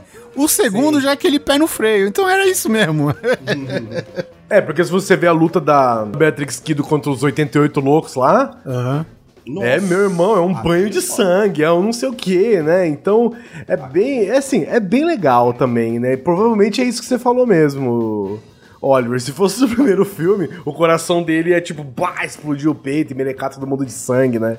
Cara, Com certeza ia ser isso aí. A luta final primeiro dos 88 loucos, cara, a Beatrix Kiro, ela fala algo como: É, quem estiver vivo pode cair fora, mas os seus pedaços são meus, não sei o que, sabe? Esse é o clima do filme, velho. Esse que é o primeiro, cara. Arranca a tampa da cabeça do É, Orenchi, tem, né? uma, tem, uma, tem uma ducha invertida no pescoço de cada pessoa, de cada boneco lá, essas coisas aí, sai sangue, tá ligado?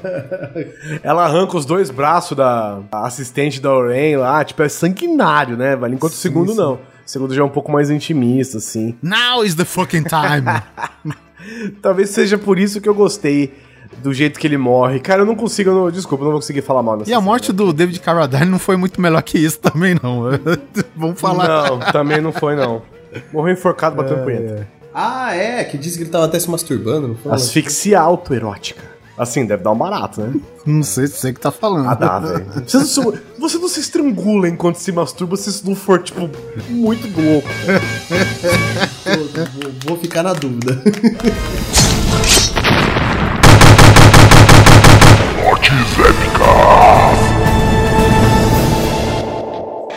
Engraçado que essa morte épica que a gente colocou aqui na lista, ela se encaixa tão bem quanto a morte épica quanto na morte merda. É que é um filme de comédia, então é épica. Talvez seja uma referência ao que a gente fez no Kill Bill, Aham, né? Que ele poderia estar na merda e poderia estar na época, do mesmo jeito que essa poderia estar na merda ou poderia estar na época, que é a morte da porra do Bill Murray em Zumbiland, cara. Zumbiland. Malandro, que cena do caralho. E diga-se de passagem, ele É. morreu interpretando ele mesmo, que é o mais interessante Isso, sendo ainda. Bill Murray.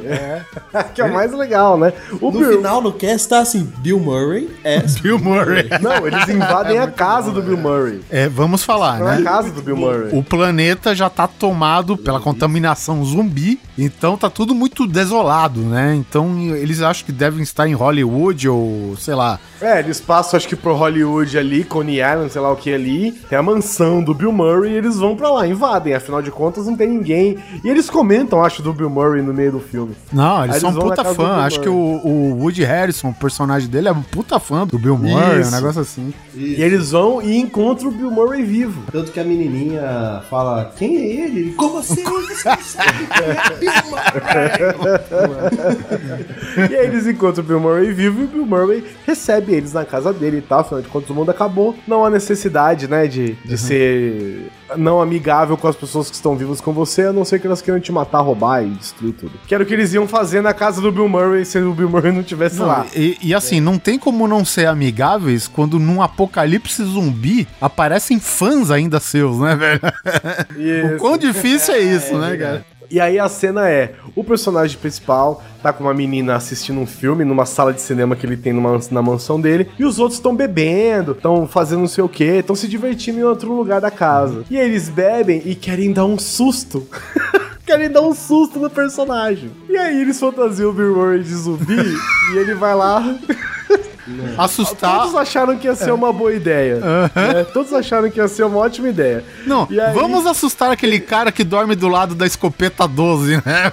Exatamente. Aí ele chega pra assustar o personagem, eu não lembro o nome dele, é Tennessee, Wisconsin, eles se chamam pelo nome do estado, né? É. E aí, exatamente. o de Harrison, Tallahassee, uma coisa assim, aí, é bom, beleza, são as cidades. E aí ele se chama, e aí o Bill Murray, cara, chega fantasiado, todo maquiado de zumbi pra cima dele, assim, tipo... "Ah", o moleque acorda, dá um tiro de 12, velho, no Bill.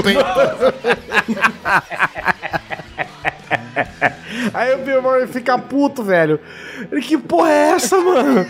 Ele, meu Deus, eu não sabia. Ele falou, é assim que você, que você cumprimenta os outros? Você dá um tiro na pessoa? E aí ele, obviamente, acaba morrendo, porque é o que acontece quando você toma um tiro de 12 na barriga, queima a roupa. Muito bom, velho. Nossa, que cena sensacional, velho. Cara, eu, eu só vou. O Guizão vai ficar bravo comigo, mas eu vou fazer uma menção honrosa pro início desse filme, que é animal, cara. Ah, os créditos iniciais, cara. Que ele fala as, a- as regras, né? Não, não, as regras já é dentro do filme. O- os créditos iniciais é quando os zumbis estão tomando o planeta. E é tudo feito com slow motion, em cenas absurdas, tipo uma mãe andando com aquelas vanzinhas de família e um monte de criancinha zumbi subindo. É ti- tipo stripper correndo atrás do cara, sabe? Ah, essa dona da vanzinha aí, cara, ela freia que ela passa pelo para-brisa e ela vai de encontro à sua tela, sabe? E ela vai deixando rastro de sangue com a cara à medida que vai se arrastando, sabe, cara? O início do filme Caralho, é é animal, cara, é animal. Esse filme é um filme de comédia com cenas muito fodas, assim. Sim, né? sim. Ele é um filme de ação. Na verdade, é aquele famoso terrir, né? Ele é um filme de terror com comédia. E aí tem a parte engraçada que o personagem principal ele tem medo de palhaço, né? E ele encontra, tipo, um palhaço zumbi numa hora do filme. É mesmo. É muito legal. e aí ele tem toda uma técnica. Né, que é cardiovascular, alongue-se, é não sei o que, não sei o que lá, Double tap. double tap, não sei o que, pra poder sobreviver ao, ao apocalipse zumbi. E aí ele sobreviveu desse jeito até então. E aí ele encontra o Woody Harrison, que é o badass, né? Ele é o badass do filme, e ele é o badass pra caralho, pra culpar o Woody Harrison é nós. Sulista, né, velho? Sulista. E aí ele vai matar um zumbi uma hora pra pegar um pacote de Twinkles. Gente, pra quem não sabe o que é Twinkles, é como se fosse o bolo Maria aqui pra gente. É isso mesmo. Isso, é uma, é uma, é uma bolinha cor-de-rosa em forma de bolo. É um, é um- é um negócio estranho. Mas é tipo o biscoito, o bolinho da Maria, é isso mesmo. Ele vai atrás e fala: Vamos lá, vamos atrás, eu preciso ter esse Twinkle. Aí o moleque começa a se alongar, né? Que é ó, as regras dele. E aí o, o Woody Harrison olha pra ele e fala assim: Que porra é essa aí que você tá fazendo? O que você tá fazendo, cara? Ele, tô me alongando. Aí, por que que você tá se alongando? Ele é, pra me preparar melhor pra, pra, pra, pra briga. Aí ele só olha pro moleque e fala assim: Você já viu um leão se alongar antes de caçar? Aí o moleque, muito tipo, bom, não. E foda-se, aí ele abandona o alongamento ali, saca? Tipo, ele olha pra ele e fala assim: Cara, já viu um leão se alongar antes de caçar? Não viu, né? Então abandona essa porra aí que não serve pra nada. Cara, Zumbiland tá, tá nos top de filme de zumbi, meu, velho, cara. Eu, eu adoro esse Tá, filme, velho. É muito tá, bom. tá, é muito bom. Muito bom. Dele, cara, só perde pros clássicos, assim, sabe? É, é claro, né? Mas ele é um cara que une o melhor dos dois mundos, cara. Zumbi e comédia, velho. Sim, é isso que eu tô dizendo. Tem muito filme de zumbi recente e eu considero nos meus top filmes de zumbi Zumbiland e vários filmes velhos. Tipo, tem uma, uma era de filmes de zumbi aí que você não tá considerando. Eu considero só o primeiro Resident Evil porque eu acho foda mesmo, porque eu gostava do jogo, achava do caralho, assistindo no cinema. Foi demais. E a introdução desse filme que a gente falei, cara, é tudo com parte instrumental do Metallica, From Whom the Bell Tolls. Olha aí. É verdade, é verdade. Nossa.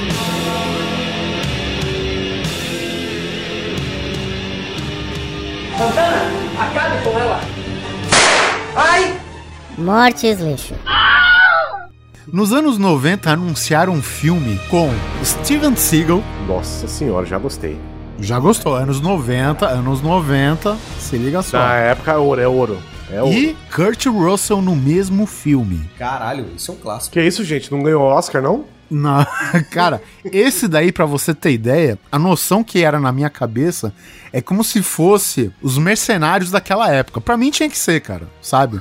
Era o, era o máximo que a gente tem. A gente Faz não sentido. tinha filme de Van Damme com Stallone, Schwarzenegger com Stallone, não existia isso daí. Então o máximo que se tinha de ideia, de ideia, veja bem, não de filme, era o conceito desse filme Momento Crítico. Momento Crítico nada mais é de terroristas tomando posse de um avião. E o que acontece? Eu não lembro qual agência, né, que tem os mega fodões lá, os, os agentes, né, tipo, eles são os Marines, mas não são os Marines, né, mas enfim, eles são os mega fodas, né. Quem lidera essa, essa caralhada de gente aí é o Steven Seagal. E o Kurt Russell, você acha, pô, o Kurt Russell vai fazer um porradeiro. Não, cara, ele era um consultor. E esse consultor, o que que é? O plano dele era invadir um Boeing 747 em pleno voo, pra retomar o controle do avião. O Kurt Russell até é um, é um cara bem cagão até, né, porque ele com esses agentes mega fodões, ele, ele tem fama de cagão, porque ele, sei lá, se ele pediu arrego numa missão tempos atrás, coisas do tipo, né? E basicamente ele hoje é um funcionário de escritório, né? E ele planejou essa parada e os caras pra fuder ele, bom, se você planejou, você vem junto. Aí tu vê a cara de merda do Kurt Russell, tá ligado, velho? E aí beleza, aí os caras, todo mundo vai naquele F-117, que é aqueles avião é, radar in- invisível, aquele preto com, né, cortes angulares, todo mundo conhece esse avião, né? Puta, agora lembrei que filme que é esse, cara. Eu lembro. Mo- enfim, momento crítico.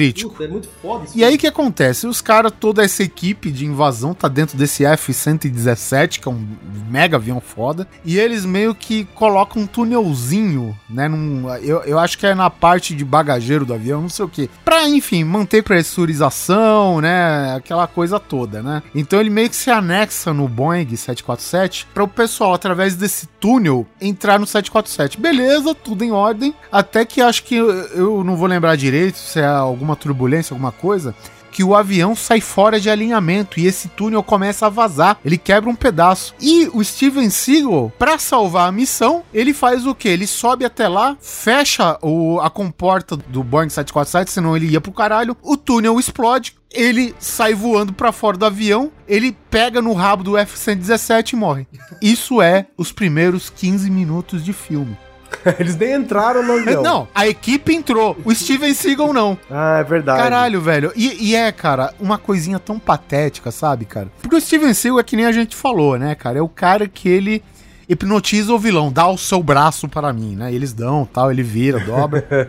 aquela coisa toda. A gente já falou no cast de clichês isso daí, beleza. Ele faz isso nas apresentações dele de Aikido também. Os caras dão. Oferecem, é.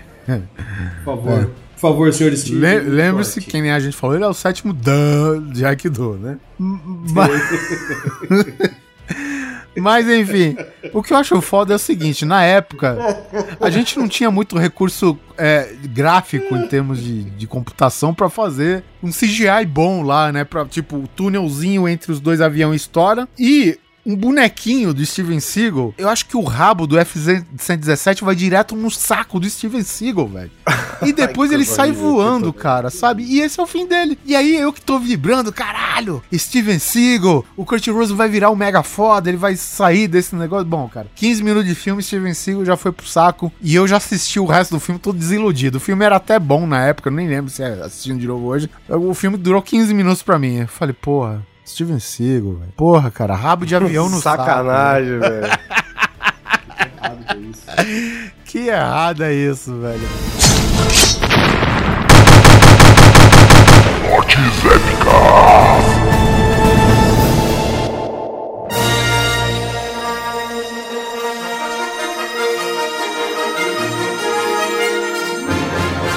Ah, como dói no coração falar cara. Literalmente, um sabre no coração, velho. Cara, como é doído fazer isso. Mas temos que lembrar daquela luz que se apagou e outra vermelha que se acendeu no rosto de Han Solo naquela ponte, atravessando seu peito e assim levando junto vários fãs a um choro. Eu tô querendo ser dramático, mas o Han Solo morreu, galera. Mas é um drama. Eu, eu acho foda assim, né? É foda. A- até antes do Despertar da Força, o Han Solo, ele era um personagem eterno, dado a trilogia original. Ele, ele era imortal, cara. Aí chegou o tio J.J. Abrams, beleza, nos deu um puta de um filme e tal. Tem gente que não gosta, a gente gosta pra caralho, foda-se. E ele nos tirou aquele elemento imortal do filme, né? Então, e, e tipo assim, o, o interessante é o seguinte, que na hora que ele vai encontrar como seu filho o vilão do filme, Ele vai desguarnecido. é Ben Solo, que o vilão é o Kylo Ren. E assim, todo mundo que é fã de Star Wars e que tava vendo essa cena desde o começo, sabia o que ia acontecer. Todo mundo Não, sabia.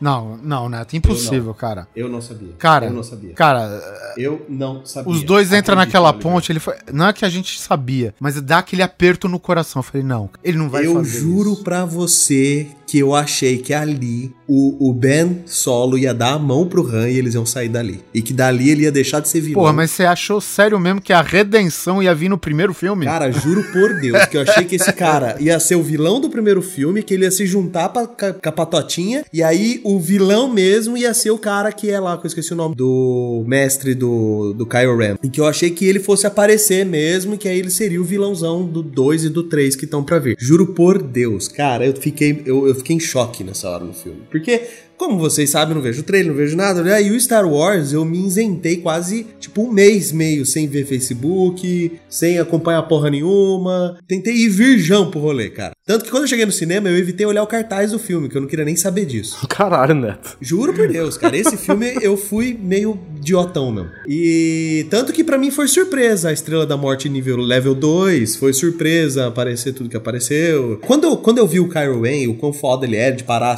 tiro de, de laser no, no ar. Quando eu vi o sabre dele ligando a primeira vez, que ele faz aquela cruzinha, vira uma espadinha, e eu falei, nossa, que meio inútil aquilo, mas depois eu fui entender. Era tudo novidade. Então naquela cena, eu tava meio que naquela coisa, pô, ele vai levar o filho de volta pra Leia, ele vai voltar com a Leia, e eles vão junto liderar ali a resistência. Aí a hora que ele liga o sabre, e, e a cena não mostra, né, de cara, só vê a luz Não. vermelha no rosto do. Dá o, do dá o. João só. João. Só é, só. E aí você. O que, que ele fez? O que, que ele fez? O que, que ele fez? Aí ele faz aquela cara de peixe morto, né?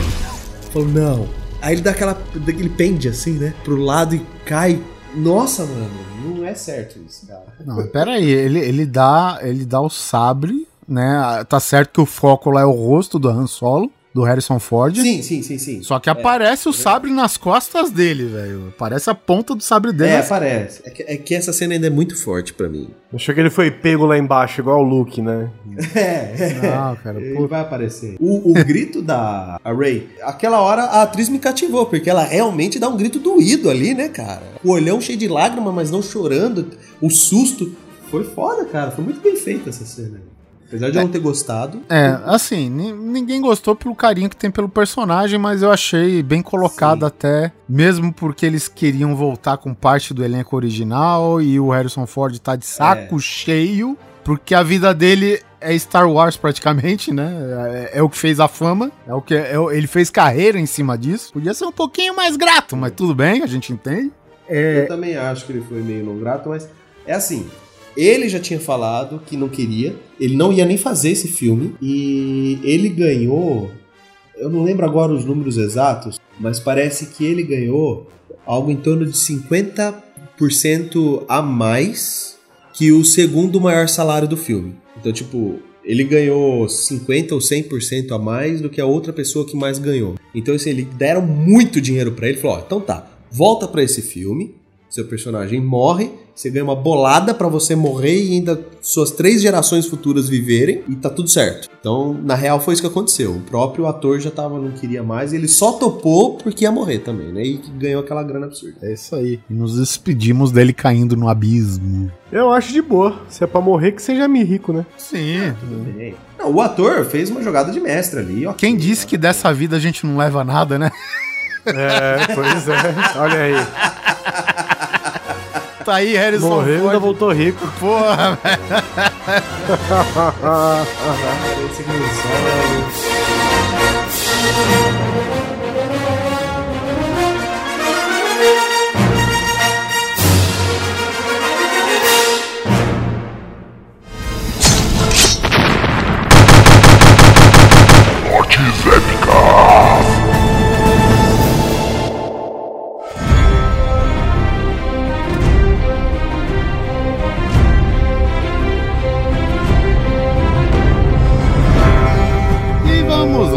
tá certo que o, o o título aqui, deixa eu ler o título. Vamos morrer no cinema. Mas a gente pode abrir uma exceção, né, gente? Depende se forem mortes muito legais. Exatamente. Existe uma série que tem pouca gente que morre.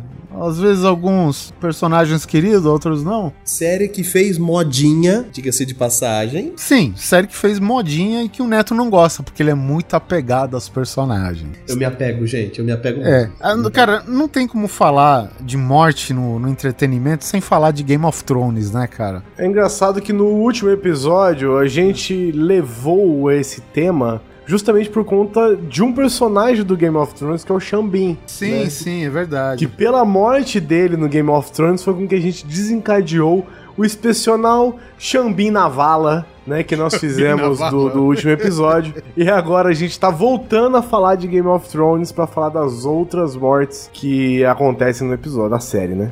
Que, aliás, o Xambin fez um filme recentemente que ele não morre, né, cara? Parabéns, Xambin. Pois é, parabéns, né? É, mas também, porra, ele é o cara do escritório da NASA, alguma coisa assim, não é isso? Mas dá pra morrer, dá, tem jeito. Dá, dá pra morrer, dá pra morrer. Ele pode ter um infarto, velho. Ele pode ser o cara que resolveu o problema e na hora de aplicar ele morreu. Mas não, ele terminou vivo. Só conquista na vida de É isso Xambin. aí. Cara, é o personagem que conquistou todo mundo pela honradez, pela coragem, né, de enfrentar, de levar até as últimas consequências uma parada que ele podia ter tirado o corpo fora de boa, né? Porque afinal ele tá cagando e andando pro reino, né? Ele gosta mesmo é do frio do caralho de Winterfell, não lá de Tô junto, tô junto. Calor ninguém merece. É isso aí, velho. Enfim, e é um cara que tudo, como todo mundo sabe aqui, imagino que sim, espero que sim. Espero que todo mundo saiba de quem a gente tá falando. É, o cara morreu no- na primeira temporada, cara, final da primeira temporada. Pra quem não era leitor do livro, né, que a grande maioria até então na época, pegou muita gente de surpresa, né, cara. E aí o que que aconteceu? O senhor George Martin falou: "Pessoal, não gostou, mas gostou. Vamos fazer mais".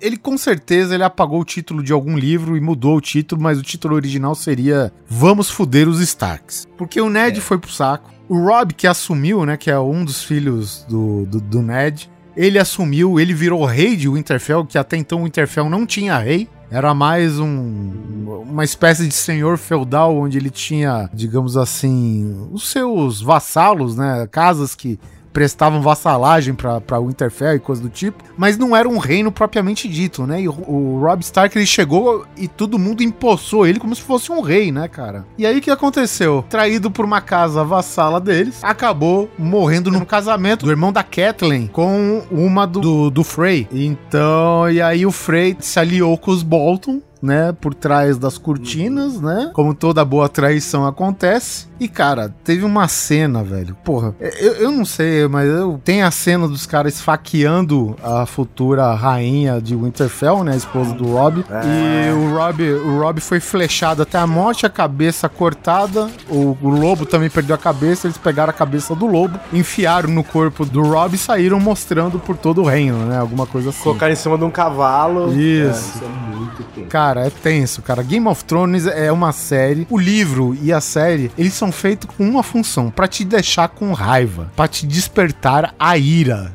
né? Eu gosto disso, de não, não se apegar a ninguém, assim, acho bem maneiro. As mortes do Game of Thrones, elas são muito assim. É dificilmente um cara, sei lá, morreu. é, sei lá, eu acho que o único cara que teve uma morte, entre aspas, aí, honrada foi o Ned Stark mesmo, né, cara? Ned Stark. Porque- morrem meio que no susto, né, cara? Porra, o, o, o Mindinho, velho, jogando a mulher lá da. Sabe? Tipo, é, Watch. é, o negócio é feio, mano. Sabe? É feio. Não é feio no sentido de, ah, é, é feio porque, sei lá, Gore. mostra. É, gore. É feio porque, sabe? Você olha pro cara e fala, meu irmão, você não tem vergonha de ter feito uma porra dessa, não, velho? É bem isso. Você beija sua mãe com essa boca suja aí? Como é que você faz isso aí, cara? Você não se faz, não, malandro. É nesse naipe, né? É feio assim, né? É feio de você julgar o cara. Você fala, meu irmão, como é que você é capaz de fazer uma porra dessa, bicho? E, e um pouco dessa ruindade, né? Dessa, dessa coisa feia que o Guizão falou, eles compensam um pouco quando eles matam, cara, até então, com um dos personagens que a gente mais tinha raiva, né? Que é o reizinho covarde, filha da puta, Joffrey. Cheio de mexerico e de faniquito, o, o rei Joffrey, né, cara? Mimizento do caralho. Diga-se de passagem, ninguém gosta dos Lannister, mano. É, os Lannisters são tipo a Grifinória do Game of Thrones. É, Ninguém gosta de vocês, entendeu? Ninguém curte vocês. Te toleram porque vocês têm poder, influência e tal, mas ninguém, ninguém é fã porque de vocês não, têm velho. dinheiro, né? É uma das casas mais É, ricas de lá. É. né? Lannister. É o Grifinória. Não, não, Grifinória não, é. Sonserina. É a Sonserina do Game of Thrones, sacou? E sonsos não são, não. Aí que tá. O rei Lannister morreu cagando, velho. É, puta que pariu. feio. Rei não, o, o mão. O rei, o rei era o Joffrey, ele e o, Isso. o. O Tywin. Ele era um tipo de um regente, né? Enquanto Isso. o moleque não fosse maduro, e nunca seria, diga-se de passagem, né? Enquanto o moleque não fosse maduro o suficiente, ele ia estar uma parte mais pesada no, no, no conselho do reino, alguma coisa assim, né? E até que depois da invasão lá do castelo, ele assumiu o lugar de mão. Quem tava de mão era o, o Tyrion, né? O Tyrion foi ferido na Isso. guerra e o caralho e tal. E o Tywin, cara, se demonstrou. e- e- cara, ele é tão filha da puta quanto o Joffrey. Mas ele não demonstra ser, por isso você não tem tanta raiva dele. Então ele tem a frieza. Só que, cara, essa frieza toda. Morreu ele naquela privada medieval do caralho com uma. Morreu na posição que Napoleão perdeu a guerra. É isso aí, velho. Decócoras. E eu fico imaginando, né, que se o cara tava no troninho dele lá no momento, talvez seja por isso que o Guizão confundiu com o rei, porque ele tava no trono. Isso, tava no troninho. Ele tava no troninho. Eu acho que quando ele recebe aquela flechada nas ventas, tinha que ter o efeito sonoro dele descarregando que tava segurando até então, né, velho? Pá! Blá, blash, blash, blash. E, e o Joffrey, né, cara, o assim, a vingança, que nunca é plena e mata a alma e envenena, mas todo mundo se abraçou quando o Joffrey morreu envenenado no próprio casamento, engasgando, sufocando, né, velho? Nossa, foi ficando azul, coitado. É, cara, e diga-se de passagem, cara, apesar do, do personagem ser filho da puta, o atorzinho lá, ele mandou bem para caralho, velho, né? Tanto em vida como morrendo, né? É, o Martin mandou uma mensagem pra ele aberta, né? Agradecendo o ator pelo papel que ele fez, porque ele realmente conseguiu fazer as pessoas terem ódio dele. É, moleque é bom, velho. Moleque Muito é bom, moleque é bom. Tô, assim, todos os atores nessa série Sim, são sim. muito fodas. É legal, assim, porque eu lembro ele vagamente, ele era um molequinho no Batman Begins, né? É uma cena, é uma cena que o Batman tá numa escada Ele tá na favela de Gotham City, mais ou menos. Um negócio assim. Ah, é verdade, verdade. Aí tem outra morte que é legal. Até então, antes da morte do Tywin, a gente tem o julgamento do Tyrion, né? Que foi acusado de matar o próprio sobrinho, né? Envenenado. Apesar que, e, enfim, ele topa, né? Com a sua gigantesca estatura, o anão, o, o, o bode expiatório da família, melhor dizendo. Ele assume a sua postura do julgamento por combate. E como um príncipe vizinho lá, o Oberyn Martel lá de Dorne, tinha uma treta com a própria família dele, assumiu, não, eu vou ser o seu campeão para lutar com Montanha. Cara, o Montanha, eu não sei onde os caras... Porque o Montanha é o seguinte, cada temporada os caras trocam, né, velho? Eu, eu não sei o que acontece com Game of Thrones, que eles simplesmente não conseguem segurar o elenco. O Montanha, acho que a gente já tá no terceiro cara. Isso porque ele aparece, a, a presença do Montanha é bem pontual na série, né? Não é um negócio constante. Na primeira temporada ele é um cara, na segunda é outro, acho que na quinta, sexta já tá no terceiro cara. E, e que faz jus ao apelido, né? Enfim, tem a, e tem a luta épica, né, do, do Víbora, né, do Oberyn, Martel, contra o Montanha, né? Que o Montanha é acusado de ter estuprado e matado a irmã dele. Ou seja, todo mundo coloca a sede de vingança no coraçãozinho de todo telespectador, velho. Isso é foda, cara, sabe? Que é o quê?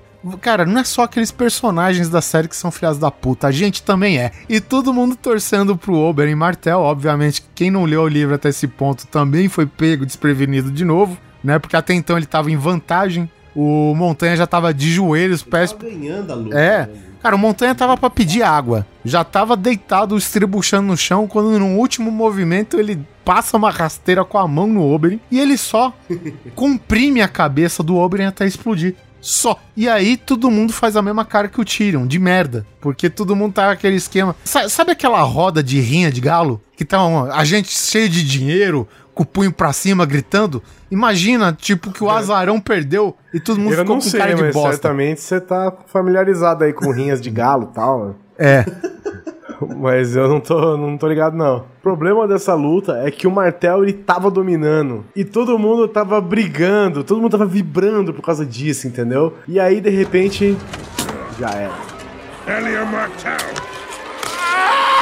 I killed her children. Then I raped her. Then I smashed her head in like this.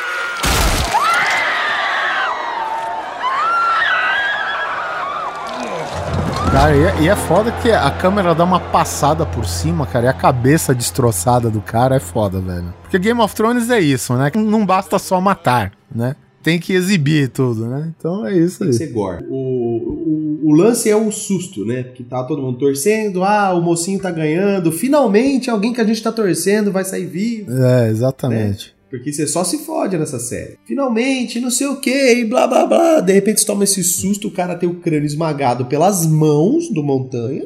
E aí é todo mundo que antes odiava o Tyrion, que é nesse momento já estava amando, fala, fodeu. Morreram dois caras que eu gosto nessa série agora. Até então a gente achou que o Tyrion ia morrer, né? E, e é o susto, né? E é isso que é o fator-chave do- de Game of Thrones. É, o- é essa questão do susto pela morte. Se você parar pra pensar. Mas a sede de vingança não basta ir pro coração dos telespectadores, Neto. Não, porque Game of Thrones faz você se sentir um filho da puta, porque você quer essa vingança. É, porque você é humano, né? Ninguém é totalmente bom, ninguém é totalmente ruim, né?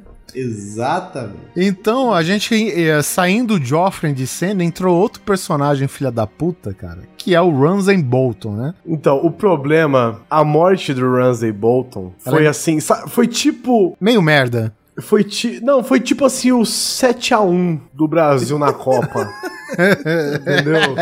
É, é. Porque toda aquela morte dos caras que você gostava e não teve como resolver, sabe? Todo mundo que você curtia e morreu. Foi a primeira vez que virou e falou assim: não, agora os bonzinhos vão levar essa. Aí quando ele morreu, foi tipo uma catarse mundial, assim, sabe? Todo mundo queria que ele morresse pior. Sabe? Queria que arrancasse a cabeça, que arrancasse a pele, jogasse na neve, os lobos pra comer e, e desse pro, pro dragão, voltasse pra montanha e cortasse cabeça e queria tudo de ruim que acontecesse com esse filho da puta. A gente tem que lembrar o seguinte: ele estuprou a Sansa, ele matou a madrasta, ele matou o pai, que, que tirou ele da posição de bastardo, deu um nome pra ele, Sim, arrancou o pirulito do Greyjoy. arrancou pô, o Greyjoy, que tá certo que é um outro filho da puta, né? Mas a- até lá, até com ele, a gente sentiu dó. é, sim. Então, e, e o Greyjoy depois ficou literalmente despirocado, né? Diga de passagem. Nos dois sentidos, né? E, e sem mencionar, né, que ele fazia jus ao, ao banner, né, da família, a, a bandeira, que é o homem, o, o homem esfolado, ele esfolava os inimigos, né? Então, cara, era, era um cara ruim pra caralho. E quando na Guerra dos Bastardos, né, que é basicamente o Jon Snow traz o que sobrou né, para lutar contra até então o exército de Winterfell, que é o Winterfell invadida pelos Bolton, né? Cara, a gente espera muito mais, que nem o Guizão disse, a gente espera que o cara tivesse sofrido muito mais. Nossa, tudo de ruim possível, né? É, a Sansa meio que dá um troco. Cara, é, é o que o Guizão falou, cara, é o 7x1 mesmo, velho. É, é tipo, a Alemanha, É, foi 7x1. a Alemanha ganhou de 7x1 do Brasil na nossa casa.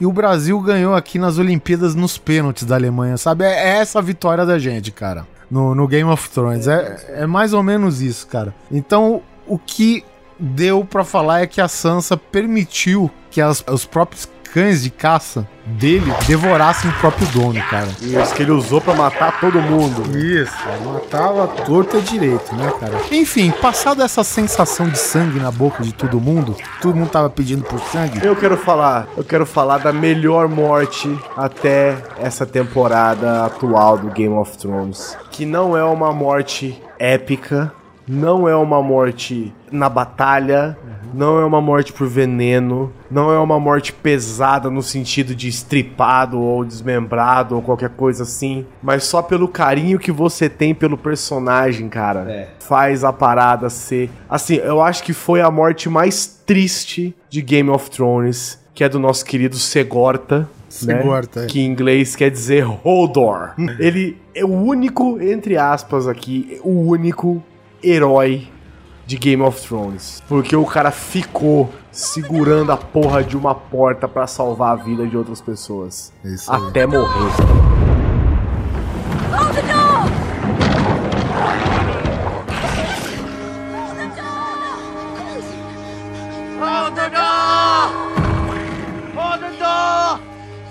Hold the door! Hold the door! Hold the door! Hold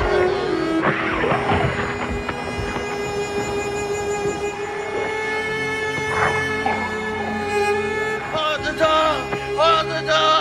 Hold the door! Hold the door! Hold the door! Hold the door! Hold the door! Hold the door! Hold the door! Hold on! Hold on! Hold on! Isso foi foda. Isso foi foda demais. A cena foi foda demais. Cara, ele segurou uma horda zumbi, né, velho? Vamos, vamos colocar Uma em termos modernos zumbi. aqui, apesar da série ser medieval. É. Ele segurou Sim. uma horda zumbi nas costas, velho, segurando a porta. nas costas. E tirando esse elemento, se eu não me engano, salvo engano, foi a única morte que não foi mostrada. Pois é, Né? exatamente. A gente sabia que ele morreu. Não precisava ter mostrado ele sendo pisoteado, desmembrado pelos zumbis, porque a gente sabe que foi isso que aconteceu. Mas não precisou mostrar. Não precisou mostrar, e, e eu vou justificar. Que nem a gente tava falando aqui, essas mortes que a gente quer que o personagem morra porque ele é um grande filho da puta, é aquela morte que antes e depois a gente fica com aquele sangue na boca e nos olhos, né? Sim. E, e, cara, se o, o Hodor morresse e aparecesse o- aqueles zumbis, o- os White Walkers, eviscerando o cara, velho, a gente ia ficar muito puto, velho. Ia, e não é essa Ia. sensação que a série quer causar quando a gente perdesse o Hodor, né, cara? Então eu acho, cara, justificavelmente muito bom a ideia de não mostrar mais nada. Ok, aparecer alguns arranhãozinhos lá, mas a cena literalmente morre É, lá, né? apareceu pra mostrar que os White Walkers venceram aquela disputa ali, né? Sim. Eles quebram, começa a quebrar a porta, começa a puxar ele, arranhar e não sei o que tal. Que é o que aconteceu. Assim, gente, se não morreu, sinto muito, talvez a gente saiba nas próximas temporadas. Mas é a morte que, assim, valeu a pena como telespectador, sabe? Todo mundo gostava dele e pronto, cara. Foi, foi um Marte e morreu assim. E você, Bran Stark, tu abre teu olho, fela da puta. Que a gente viu o que você fez, viu? A gente viu o que você fez fuçando na cabeça do coitado. Olha só. Tá dado o recado. Eu, me lembrou, esse clima dessa morte me lembrou também da morte do Charlie no Lost. Porque o Charlie, ele teve uma fase meio chata lá na- na- em algum dado momento, acho que da segunda temporada. E, cara, e ele sabendo que ele ia pra morte, né? Porque tinha aquela coisa do Desmond poder ver o futuro dele, que ele sempre morria. Sim. E ele foi crente que ia morrer. é, ele mergulhou numa estação submarina lá na, naquela mitologia toda doida do Lost. Que ele ia desligar um sinal que tava congestionando, digamos assim, a, os sinais de rádio da ilha pra alguém poder emitir um socorro pra fora, né? E o Charlie foi lá, desceu sabendo que ia morrer. Só que quando ele foi lá, cara, ele teve uma luz de esperança, cara. E essa luz de esperança foi embora e ele teve a coragem de poupar o Desmond, ele trancou a comporta e ele se afogou lá, deixou o último fôlego que ele tinha pra avisar que quem tava supostamente vindo pra ajudar eles não era bem pra ajudar e não sei o que. E ele morreu nessa, cara. E é uma cena lamentável, cara, porque um grande amigo dele, que era o Hugo, né? O personagem gordão, querido lá de todo mundo, que é o Rodor da ilha, mais ou menos, né, velho? Porra, só a cena da tristeza do, do Hugo Reyes, né? Do, do Hurley. É bem mais ou menos isso que aconteceu na série com o Rodor, cara. Então fica. Eita porra!